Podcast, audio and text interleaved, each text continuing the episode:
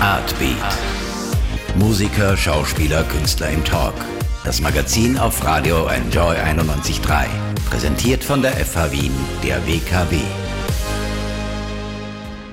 Wenn man das Wort Tausendsasser googelt, auf der Suche nach einer griffigen Definition, dann kommt da Folgendes. Bezeichnung für eine Person, die sich durch zahlreiche Begabungen auszeichnet. Auf Österreichisch auch Wunderwutzi. Eigentlich könnte Google bei der Suche nach dem äh, Begriff auch einfach ein Bild von meinem heutigen Interviewgast ausspucken. Das wäre irgendwie noch griffiger und noch schneller. Herzlich willkommen zu einer neuen Ausgabe von Artbeat. Mein Name ist Anna Moore und Sophie Passmann ist meine Gesprächspartnerin heute.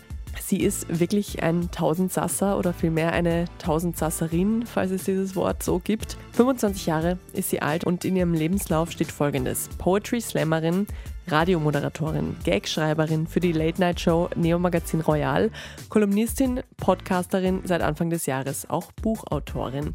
Alte weiße Männer heißt das Buch, das sie geschrieben hat und manche nennen sie nicht nur wegen des Buches, aber auch eine Netzfeministin. Was nicht drin steht im Lebenslauf und trotzdem stimmt, ist, dass Sophie Passmann blitzgescheit ist und sehr lustig. Das weiß auch das Wiener Publikum. Deshalb waren ihre beiden Lesungen im Kosmos Theater ausverkauft.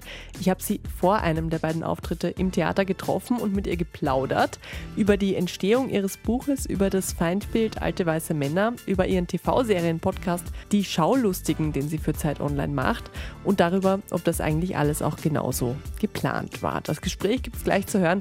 Vorher ist noch eine andere junge Frau dran, die sich mit einem alten und auch weißen Mann beschäftigt, auch wenn der jetzt wahrscheinlich eher nicht dem Typus entspricht, der mit dem Begriff in der Regel gemeint ist. Lucy Dacus covert Bruce Springsteen Dancing in the Dark. And I ain't got nothing to say. I come home in the morning.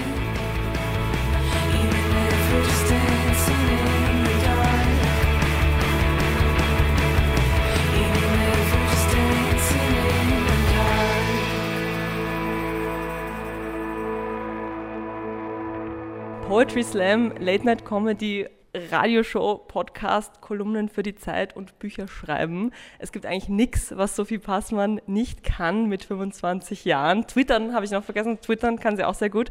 Wie schaut es denn aus mit Interviews geben? Das werden wir heute rausfinden, denn Sophie Passmann ist heute mein Gast in Artbeat. Ich freue mich sehr. Hallo, liebe Sophie. Hallo, danke für die Einladung. Sehr gerne. Gibst du gern Interviews oder führst du lieber Interviews? Ich gebe lieber Interviews, weil ich, ähm, ich sehe schon deinen Zettel, den du da vor dir hast. Ich finde Interviews vorbereiten immer ein bisschen anstrengend. Ich meine, das erzähle ich jetzt der Richtigen. Äh, und bei Interviews geben weiß ich ja, was ich sagen kann, weil ich kann nicht mehr sagen, als das, was in meinem Kopf ist. Und da muss ich mich nicht vorbereiten. Ich bin ein sehr fauler Mensch, merkt man gerade. Obwohl die Liste, die du da vorgelesen hast, so klingt, als würde ich irgendwie wahnsinnig viel arbeiten. Ja, darauf kommen wir später noch.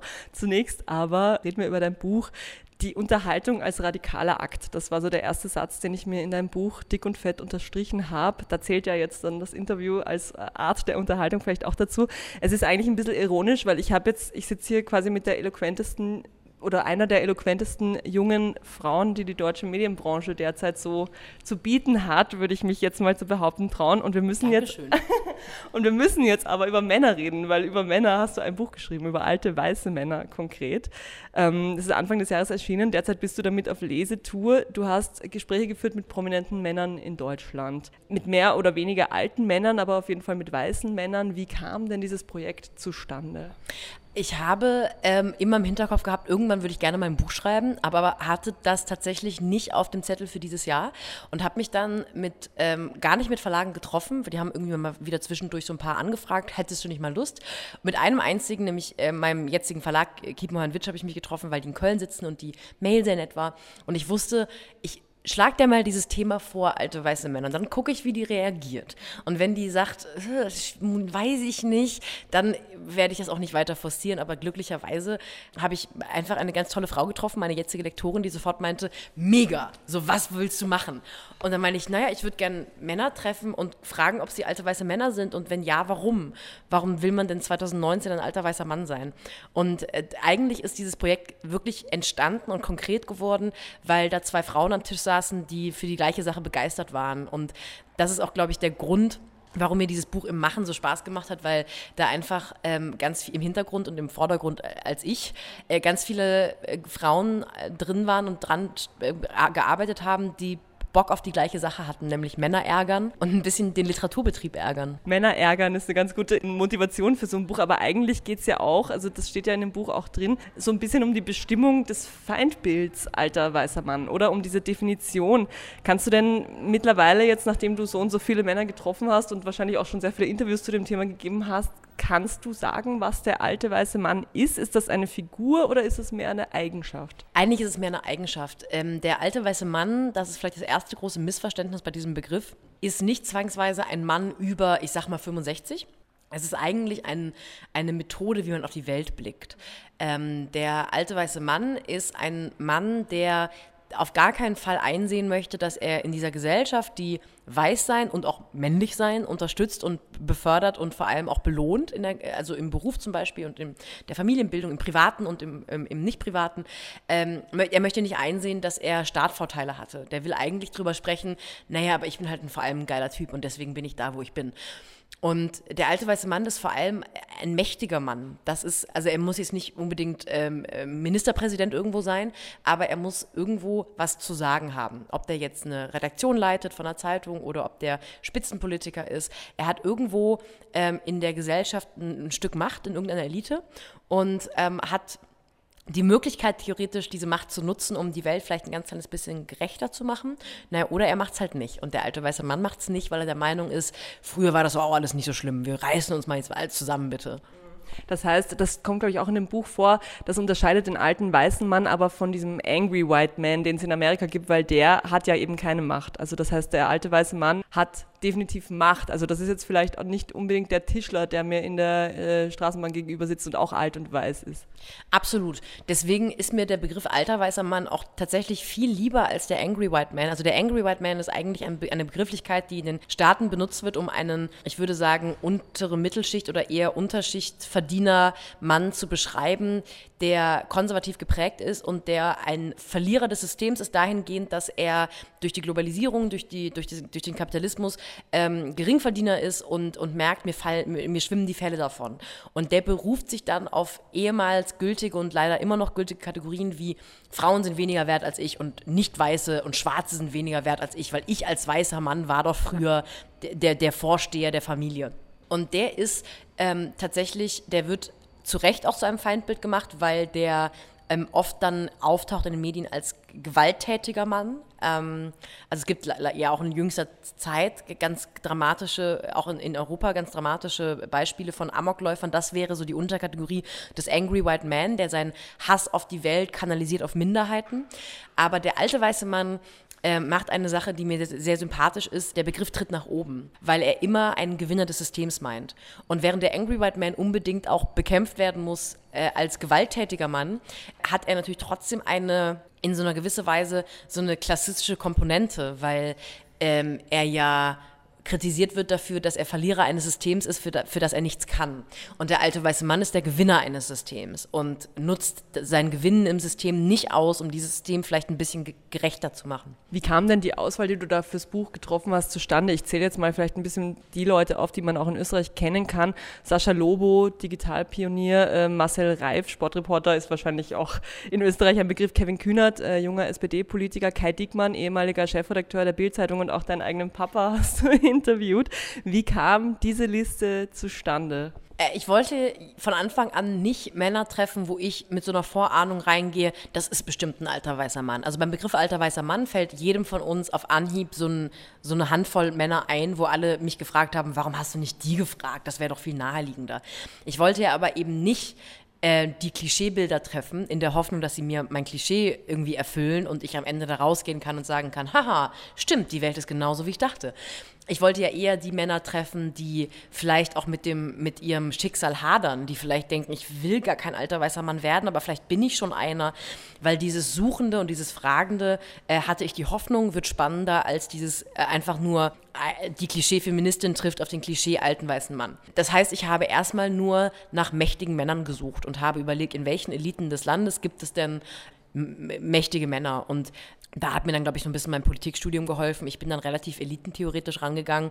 Also habe dann so bei Politik, Wirtschaft, Medien, Wissenschaft und so weiter durchgeschaut und habe dann eine, einen bunten Blumenstrauß an Männern zusammengestellt, die ich gefragt habe.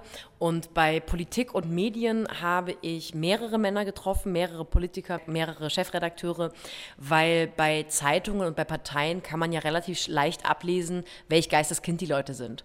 Dass ein SPD Kevin Kühnert, der in der irgendwie ständig kapitalismuskritische Interviews gibt, dass der linker ist als ein äh, CDU, der ehemalige CDU-Generalsekretär Peter Tauber, das ist ja relativ logisch. Das heißt, ich wollte da zumindest so ein bisschen ein Gegengewicht einem anderen Mann bieten, damit nicht ein Mann zum Beispiel für die gesamte Politikbranche stehen und reden darf. Jetzt sind die Interviews schon eine Weile her. An welches denkst du gern oder ungern am meisten zurück? Also ungern denke ich wirklich an das Treffen mit Rainer Langhans zurück. Ähm, der, der erste Aspekt, der, glaube ich, im Buch nicht so klar wird oder der, den ich nur so andeute, ich war unfassbar verkatert an dem Tag. Es war der heißeste Tag des Jahres gefühlt. Ich saß in München sehr früh in so einem veganen Öko-Restaurant, wo irgendwie alles nach Tannennadeln roch und die Bedienungen wahnsinnig langsam waren. Und, dann kam auch noch Rainer Langhans. Rainer Langhans. Ähm, und ich, ich glaube, das Treffen war so anstrengend, weil ich schon wusste, dass der ein bisschen erkenntnistheoretisch irgendwann ein bisschen abgerutscht ist, aber ich wusste nicht in welcher Intensität. Und am Ende des Tages ist jedes seiner Argumente, und das waren stramm frauenfeindliche Argumente, stramm reaktionäre Argumente teilweise, alles war begründet mit, ihr hättet dabei sein müssen, damals in der Kommune, in der 68er Zeit, was wir da erlebt haben, das erklärt die ganze Welt und wenn man es nicht erlebt hat, dann kann man auch gar nicht verstehen, was ich hier erzähle. Und äh, das hat mich überrascht. Das hat mich überrascht in der Intensität der Frauenfeindlichkeit, das hat mich überrascht in der Intensität der Dummheit teilweise auch.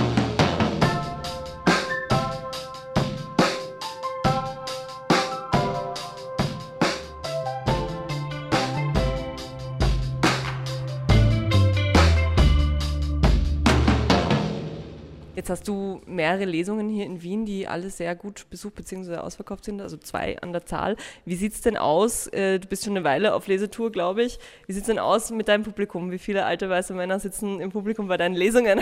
Es, also manchmal verirrt sich einer, also nicht verirren. Eigentlich sind die Männer, die hier hinkommen zu einer Lesung von mir, die hier hinkommen mit der Haltung, ich weiß noch nicht, ob ich es gut finde, aber ich schaue es mir mal an. Das sind die tollsten Zuschauer weil ich die auch, also man kann die relativ leicht rauspicken aus dem Publikum, weil ich würde sagen, zu 90 Prozent Frauen kommen und junge Frauen. Und ähm, das heißt, der ältere Herr fällt sofort auf. Und ich frage auch immer am Anfang der Lesung, wer ist nicht freiwillig da, wer ist quasi vielleicht gezwungen worden oder weiß noch nicht, ob er hier sein möchte. Und das sind meistens die, die tollsten Begegnungen, weil das ja schon wahnsinnig viel ähm, na, Mut, will ich jetzt mal sagen, mit sich bringt, zu einer Lesung zu gehen, wo man weiß, das könnte auch schlecht für mich ausgehen. Das heißt, die richtig strammen Reaktionären, die kommen natürlich nicht. Ich würde ja auch nicht zu einem Parteitag der AfD gehen, um mal anzugucken, was da so gerade ist. Aber es sind viele, die sich hintrauen in der Hoffnung, dass sie ein bisschen was über sich und Feminismus lernen und das sind dann immer ganz tolle Begegnungen. Das glaube ich. Ich finde es ganz lustig, es ist mir gestern aufgefallen, ich saß im Café beim Frühstück und habe dein Buch gelesen, also zu Ende gelesen, in der Vorbereitung auf das Interview und dann dachte ich so, eigentlich ist es ein super Titel, weil es nämlich so eine Art Kommentar ist. Also mir passiert das ganz oft im Café, dass ich äh, irgendwie mitkriege, dass nebenan ein Pärchen sitzt und der Typ redet die ganze Zeit und die Frau sagt so zwei Worte und das war gestern genau der Fall und es war halt eben auch ein älterer Typ und eine tatsächlich jüngere Frau und ich dachte, ich halte jetzt mal das Buch so ganz hoch, damit der auch sieht, was für ein Buch ich lese und das war dann, ist, war dann eigentlich schon der ganze Kommentar, den ich zu diesem Gespräch, was die beiden hatten, irgendwie abgeben musste. Das fand ich sehr schön, also danke für diesen Titel. Ähm, wie bin ich jetzt drauf gekommen? Genau, wollte fragen, wie denn diese, wie denn die Diskussionen, also ob es auch Diskussionen gibt in deinen Lesungen und wie die verlaufen. Also gibt es dann tatsächlich mit diesen paar alten weißen Männern, die sich verirren oder die mitgeschleppt werden, gibt es da Diskussionen danach? Äh, ich habe hier in Wien das erste Mal jetzt eine Fragerunde gehabt nach der Lesung. Normalerweise beende ich den Abend immer einfach mit ähm, einer Büchersignierstunde und dann kommen Einzelne und wir führen so eher Diskussionen, aber ich komme ja aus dem Unterhaltungsbereich. Ich bin ja Unterhalterin irgendwie. Man, manche sagen Satirikerin, andere sagen Komikerin. Ich, ich habe bis heute nicht eine richtige Jobbeschreibung gefunden, aber ich komme auf jeden Fall, ich will Leute unterhalten. Und ähm, ich finde, so Diskussionsrunden sind, können fruchtbar sein, aber ich in, meiner, in meiner, meinem Selbstverständnis als Unterhalterin äh, finde, Publikumsgespräche können auch einfach schnell den Abend anstrengend werden lassen, was jetzt in Wien überhaupt nicht der Fall war. Es war total unterhaltsam und lustig und cool, aber also ich mache das normalerweise nicht. Und äh, jetzt, nachdem ich es gemacht habe in Wien, denke ich, warum denn eigentlich nicht? Schade. Gibt es, das ist jetzt vielleicht ein bisschen naiv von mir die Frage, aber gibt es tatsächlich noch Leute, in Klammer Männer, die den Feminismus oder die die Gleichberechtigung wegdiskutieren wollen? Und die wirklich Argumente bringen, warum es einen Grund gäbe oder warum es so sein sollte, dass Frauen weniger verdienen oder dass Frauen, keine Ahnung, äh, weniger Berufschancen haben. Gibt es das noch? Ja, es gibt immer noch Männer. Ähm, es gibt ja auch, muss man mal ganz ehrlich sagen, es gibt ja auch Frauen, die gegen den Feminismus argumentieren und sagen, ähm, wir brauchen ihn nicht, ich habe es doch auch geschafft. Ähm, und deswegen, äh, da habe ich keine, ehrlich gesagt, keine große Hoffnung, dass das, das Thema in den nächsten fünf bis zehn Jahren obsolet wird. Ähm, es gibt da noch genug Leute, die wirklich äh, dagegen argumentieren. Aber was sind die Argumente? Ich meine, die kann man ja in ihrer Logik relativ schnell entkräften, oder nicht? Na, die Argumente sind, also wenn man es mal auf zum Beispiel auf die äh, Lohnungleichheit zwischen Männern und Frauen reduziert, dann ist das erste Argument. Aber wenn man es bereinigt, das heißt, ist die statistische Methode von äh, beim, beim unbereinigten Gender Wage Gap, sagt man, ähm, werden einfach, wird einfach relativ netto zusammengerechnet, was verdienen Frauen in dem Land und was verdienen Männer. Und das ist ein relativ großer Unterschied je nach Land. Und der Bereinigte nimmt dann beispielsweise ähm, ähm, Mütter und, und, und, raus, beziehungsweise versucht äh, anzugleichen, dass nur noch äh, Leute in derselben Branche verglichen werden. Und da ist dann interessanterweise der Lohnunterschied nicht mehr so groß. Das ist das erste Argument. Da wird dann quasi behauptet, naja, die Frauen entscheiden sich doch absichtlich und, und, und ganz freiwillig ähm, einfach zu Hause zu bleiben, dann kann die ja nicht zwingen, zur Arbeit zu gehen. Also da kommen ganz viele unterschiedliche Argumente und die Diskussion ist mal mehr, mal weniger erquicklich. Aber die eigentliche Frage, die man sich bei, diesem, bei dieser Lohnungleichheit stellen sollte, ist, warum zur Hölle gibt es denn überhaupt noch äh, diese, diese Erwartung an die Frau, dass sie, äh, wenn ein Paar ein Kind bekommt, ihre Karriere aufgibt oder nur noch in Teilzeit arbeitet, sich abhängig macht ähm, wenn es um die Altersvorsorge geht, zum Beispiel von ihrem Mann?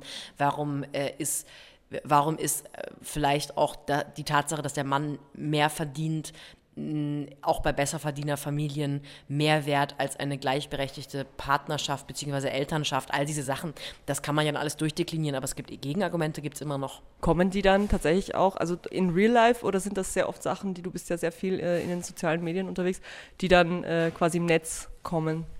Äh, eher im Netz. Das hat aber, glaube ich, weniger damit zu tun, dass Leute nur im Netz diese, Diskus diese Argumente bringen wollen. Ich bin einfach nicht, äh, ich diskutiere jetzt nicht ständig mit äh, Leuten, vor allem mit Leuten, die den Feminismus kritisch sehen, außerhalb dieses Buches. Ich laufe jetzt einfach, ich bin sowieso niemand, der outgoing ist. Ich, mir passieren nicht aus Versehen Gespräche. Ich bin eigentlich großer Freund, wenn mir nicht Gespräche aus Versehen passieren. Das heißt, es passiert mir eher im Internet, dass Leute mir diese Diskussion aufdrängen.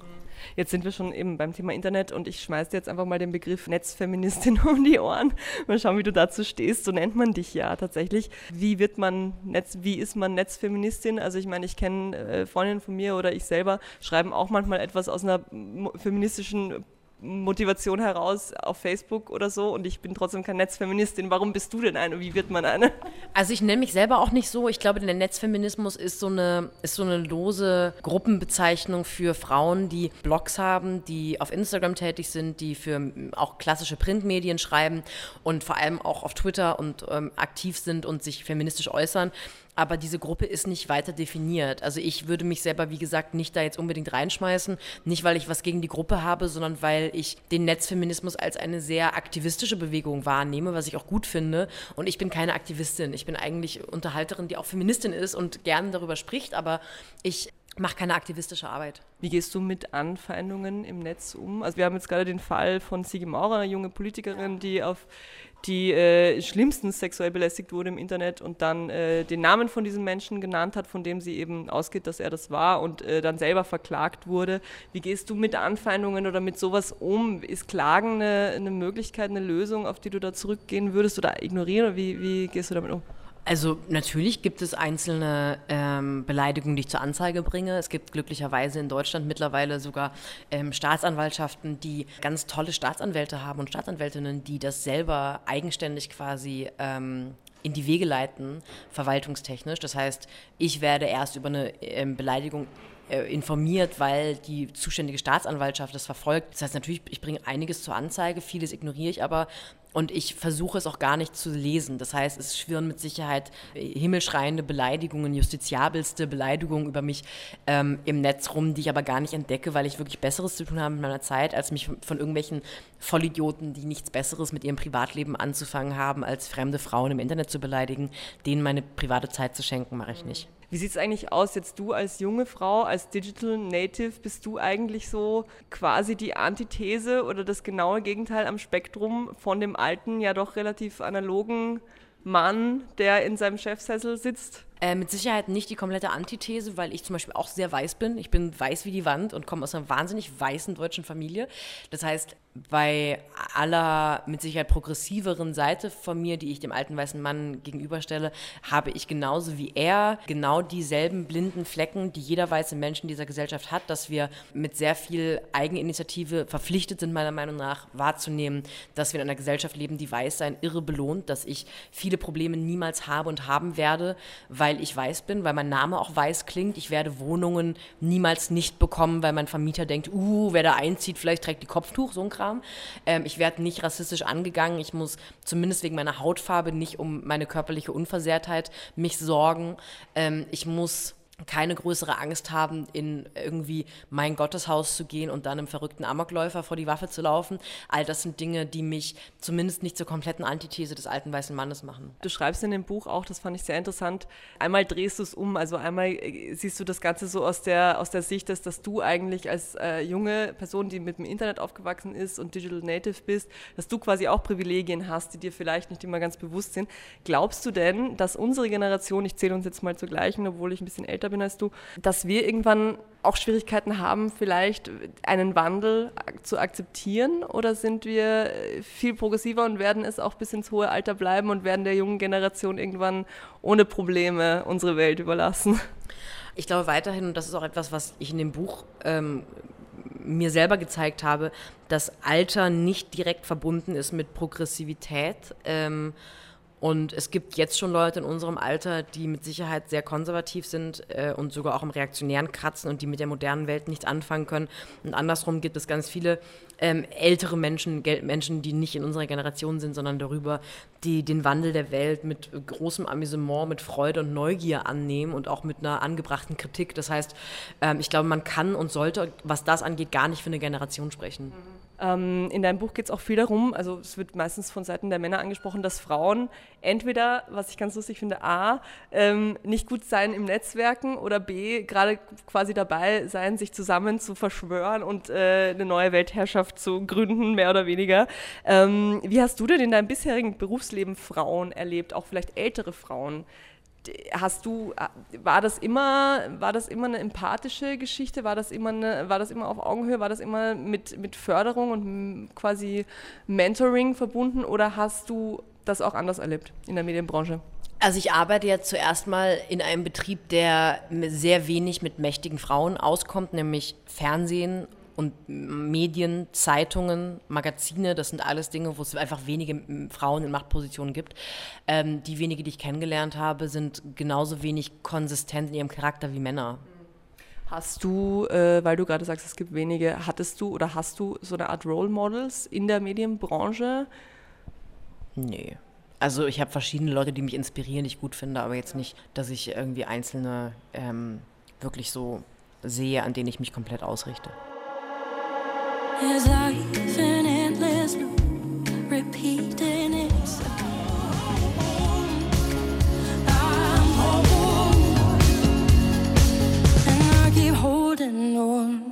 ist die Interviewzeit schon weit über die Hälfte. Wir haben natürlich nicht ansatzweise alles besprochen, was zu dem Thema zu besprechen gibt, aber es gibt ja noch so viel anderes zu dir zu sagen. Du, ja, ich würde ganz gerne so ein bisschen über deinen Werdegang sprechen. Du bist 25 und eigentlich schon da, wo die meisten Leute vielleicht hinwollen, die irgendwas mit Medien machen. War das ein straighter Plan und du bist dem immer gefolgt oder ist das dir irgendwie alles so passiert? Äh, ich bin immer sehr zielgerichtet gewesen. Äh, ich habe jetzt nicht äh, gesagt, ich möchte mit 25 ein Buch geschrieben haben zum Thema alte weiße Männer und möchte dann, dann da und da sein. Aber ähm, ich habe das immer, alles, was ich gemacht habe, relativ gezielt vom Ende her gedacht. Ich habe mir überlegt, was möchte ich denn machen? Und das ist Fernsehen. Ich möchte Unterhaltung im Fernsehen machen. Und da habe ich überlegt, was brauche ich dafür? Radioausbildung wäre ganz praktisch. Und dann führte so eins zum anderen. Was muss ich auch können? Ja, ja, dann gehe ich mal auf die Bühne. Da bin ich zu Poetry Slams gegangen. Also ich habe wenig herumprobiert, weil ich mich selber finden wollte. Ich hatte das Glück, dass ich relativ schnell wusste, was so mein Traum in dieser Karriere ist. Das ist bewundernswert. Also das mit, du hast ja, glaube ich, sehr jung angefangen ne, mit Poetry Slam und so. Wie alt warst du da? 15. Gab es sowas wie Selbstzweifel jemals? Ständig, immer. Selbstzweifel sind sehr wichtig. Ja, aber äh, haben dich nicht davon abgehalten. Das ist ja auch eine Leistung. Also es gibt Leute, die lassen sich von Selbstzweifeln ja komplett abhalten davon, dann das zu verfolgen, was sie wollen. Äh, bist du ja, du hast es ganz am Anfang angesprochen, man hat das Gefühl, du arbeitest sehr viel. Bist du ein extrem organisierter Mensch, um das alles unter einen Hut zu kriegen? Ja, ich bin sehr organisiert. Das ja. tatsächlich, ich bin schon fast pedantisch.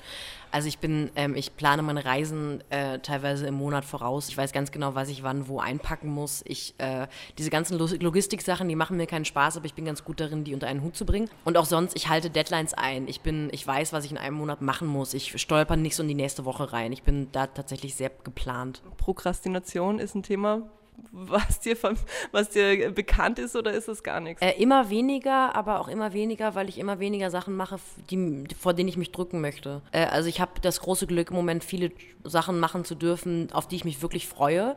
Und natürlich passiert es das mal, dass ich irgendwie erst drei Tage vor der Deadline für einen kurzen Text anfange, aber dann, ich, ich prokrastiniere nicht so, dass ich irgendwie die Nacht vorher was erledigen muss. Das war aber auch selbst in der Uni nicht so. Da war ich einfach nie der Typ für. Klingt jetzt so, als hättest du nie das Problem, mit dich zu verzetteln? Oder hast du die Angst davor, das irgendwann zu machen? Weil du machst ja schon sehr viele ja. verschiedene Projekte, ne? Also auf der so auf der Day-to-Day-Ebene habe ich keine Angst, mich zu verzetteln, weil ich da irgendwie einen ganz guten Überblick habe. Aber natürlich, wenn man so mal so einen Schritt zurück oder drei Schritte zurücktritt, dann überlegt man, was davon ist eigentlich jetzt gerade das Wichtige und was möchte ich weitermachen und was ähm, mache ich eigentlich nur, weil es halt so passiert ist und gar nicht so wirklich mit Leidenschaft. Etwas, was du machst, was ich sehr schätze, ist der Serienpodcast äh, auf Zeit Online. Ich höre mir den super gerne an, weil ich mir dann nämlich ganz viele Serien nicht mehr anschauen muss, weil ihr entweder eh schon so ausführlich drüber redet oder weil ich mir denke, ja, wo jetzt, also mehr muss ich auch nicht wissen über die Serie. Ähm, wann hast du denn Zeit, um Serien zu schauen? Man hat das Gefühl, du guckst also circa alles, was es gibt. Also ich glaube, äh, die Sachen, für die ich immer Zeit mache, sind Late-Night-Shows aus den Staaten, Saturday Night Live, die ganzen Sketch-Serien, also alles, was Late-Night-Kultur in den Staaten ist, bin ich pedantisch dran. Und dann glaube ich, kann ich so viel gucken, weil ich mich auch traue, radikal auszusortieren. Also ich habe letztens eine, eine Folge von The Politician auf Netflix angefangen, habe sofort aufgehört, weil ich dachte, ich versuche es gar nicht. Es ist einfach, ich, ich bin jetzt schon wahnsinnig genervt vom Drehbuch. Es, die Personen regen mich auf. Ich finde es vorhersehbar und uninteressant. Und ich glaube, man kann nur viel gucken, wenn man viel aussortiert. Was guckst du gerade oder was wäre eine aktuelle Empfehlung? Äh, was ich gerade geschaut habe, war How to Get Away with Murder. Eine Serie, die lustig ist, weil sie in der zweiten Staffel so wirr wird und so drüber, dass man dann einfach amüsiert aufhört.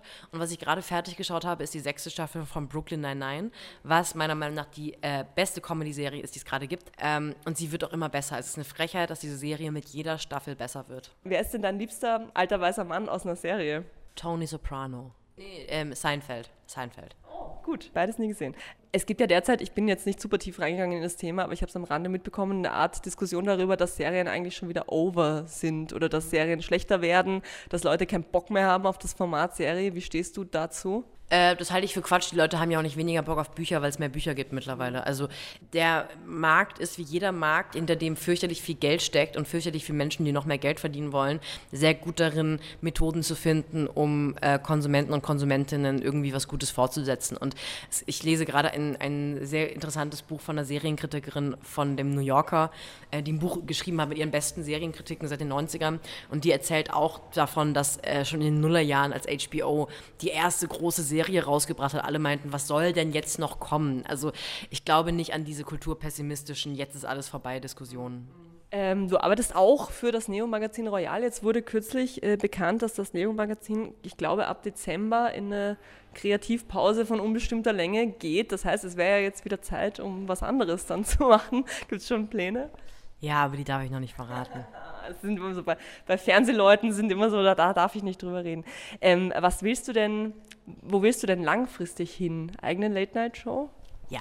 Ähm, du gehst jetzt hier gleich auf die Bühne. Was passiert denn genau auf deinen Lesungen? Du hast jetzt vorhin schon gesagt, es gab hier bei der ersten Lesung in Wien zum ersten Mal eine Diskussion, aber was passiert denn sonst? Also ich könnte mir vorstellen, du liest jetzt nicht einfach straight aus deinem Buch vor, oder? Überhaupt nicht. Also ich lese meistens aus drei verschiedenen Kapiteln vor, von Männern, die sehr unterschiedlich sind, von Treffen, die sehr unterschiedlich sind, aber dazwischen erzähle ich ganz viel über den Entstehungsprozess des Buches. Ich habe auch so ein paar Anekdoten, die es nicht ins Buch reingeschafft haben, die ich aber immer sehr gerne erzähle. Ich erzähle zum Beispiel, warum mein Vater seinen Twitter-Account gelöscht hat. Ähm, und da ist eine sehr lustige Geschichte dahinter. Ich erzähle, ähm, wie das war, als ich vegan picknicken war mit einem Fernsehmoderator, den ich fürs Buch getroffen habe. Ich versuche da schon zwischendurch Sachen zu erzählen, die äh, auch Leuten Spaß machen, die das Buch vielleicht schon gelesen haben. Und weil jetzt gestern zum ersten Mal eine Diskussion war, was, äh, was ist dir da in Erinnerung geblieben? Was war so die, die Diskussions, was waren die Diskussionspunkte? Ähm, viel die Frage, warum ich dieses Buch so geschrieben habe, warum ich nicht Frauen interviewt habe, äh, viel, wie sich mein Leben verändert hat im letzten Jahr, solche Sachen. Ich danke dir vielmals. Wir haben die halbe Stundengrenze genau eingehalten. Zum Schluss, äh, ich habe es ja schon gesagt, ich höre sehr gerne deinen Podcast, deshalb weiß ich auch, es gibt eine Playlist, ähm, die du, glaube ich, kuratierst auch. Nee, nee, nee, nee, nee. Es ist so, dass wir auf diese Playlist, die heißt die Playlustigen, findet man bei Spotify, einfach alle Songs draufschmeißen, die wir bei unserem Podcast besprechen. Und äh, äh, manchmal picken wir einfach ganz tolle Serien-Songs raus und spielen die an. Wir sind beide, Matthias kennt sich mit Musik viel, viel besser aus als ich, tatsächlich. Äh, und ich kenne mich schon ganz gut mit Musik aus, aber wenn ich sage, ich finde ähm, hier diesen einen Song von äh, Arcade Fire super, dann sagt er, der hat ja den auch geschrieben für den Film, den du noch nicht gesehen hast. Also der ist ein viel größerer Nerd, ein viel größerer Experte. Okay, er ist aber nicht hier, sondern du bist ja. hier. Du darfst dir jetzt noch zum Abschluss einen Song wünschen. Der muss nicht aus dieser Playlist sein, kann aber. Ich wünsche mir von Arcade Fire The Suburbs. Ein ganz, ganz wunderschöner Song. Ich liebe Arcade Fire sowieso sehr. Und äh, ein unglaublich trauriger Text. Ähm, und es gibt sehr schöne Zeilen darin, die ich jetzt nicht zitiere, weil sonst wird es äh, irgendwie pathetisch. Aber sehr schöner Song wir hören einfach ganz genau hin. Ich hätte jetzt was gedacht, du wünschst dir was von Frank Ocean, weil zudem hast du, äh, letzte Frage, jetzt ein Buch geschrieben äh, kürzlich oder eine Art von Buch. Ich habe es jetzt nicht mehr genau recherchiert. Äh, ja, also mein Verlag bringt eine Musikbibliothek raus. Da schreiben Autoren und Autorinnen über ihre Lieblingsbands und ich habe über ähm, Frank Ocean geschrieben. Das ist ein R&B-Musiker und Sänger aus den Staaten, ähm, der in Deutschland gar nicht so unfassbar bekannt ist und erfolgreich, aber ganz tolle Musik macht. Und ich schreibe über ein spezielles Album, das 2000 2016 rausgekommen ist, das ich während einer ganz großen Lebenskrise gehört habe. Und ich, ich hangle mich quasi entlang an diesem Album auch meiner Lebenskrise entlang. Vielleicht kriegen wir noch einen Song von Frank Ocean unter in der Sendung. Sophie, ich wünsche dir viel Spaß bei der Lesung. Danke fürs Interview. Danke fürs Interview.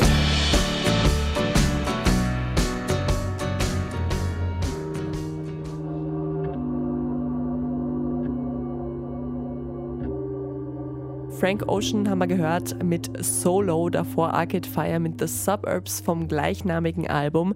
Beides Songs, die sehr im Sinne meines heutigen Gastes sind bzw. waren. Sophie Passmann war meine Gesprächspartnerin in dieser Ausgabe von Artbeat. Wer sich das Ganze nochmal anhören mag, den oder die verweise ich hier wie immer auf unsere Podcasts, die man sich überall holen kann, wo man Podcasts in der Regel herkriegt und außerdem auch auf Soundcloud und auf unserer Website wien.enjoyradio.at. Und, weil man ja nicht immer nur unsere Podcasts hören kann, sei an dieser Stelle auch nochmal erwähnt, die Schaulustigen, das ist der TV-Serien-Podcast von Sophie Passmann und ihrem Kollegen Matthias Kalle auf Zeit Online. Zwei unterhaltsame Menschen, die sich sehr unterhaltsam über TV-Unterhaltung unterhalten. Wer sich außerdem gerne reinlesen will in das, worüber ich mit Sophie Passmann hauptsächlich gesprochen habe heute, dem sei ihr Buch ans Herz gelegt, Alte weiße Männer, erschienen bei Kiepenheuer und Witsch. 280 Seiten voller kluger Gedanken von Sophie und durchaus auch von vielen ihrer Gesprächspartnern. Leseempfehlung auf jeden Fall von meiner Seite und damit mache ich auch schon das Mikro zu für heute und sage wie immer Danke fürs Zuhören. Bisschen guter alter Britpop noch zum Schluss. Übrigens auch ein Genre, das sehr männlich und sehr weiß ist, aber das lassen wir jetzt einfach mal so durchgehen. James mit Late gibt's jetzt noch und ich sag auf Wiederhören.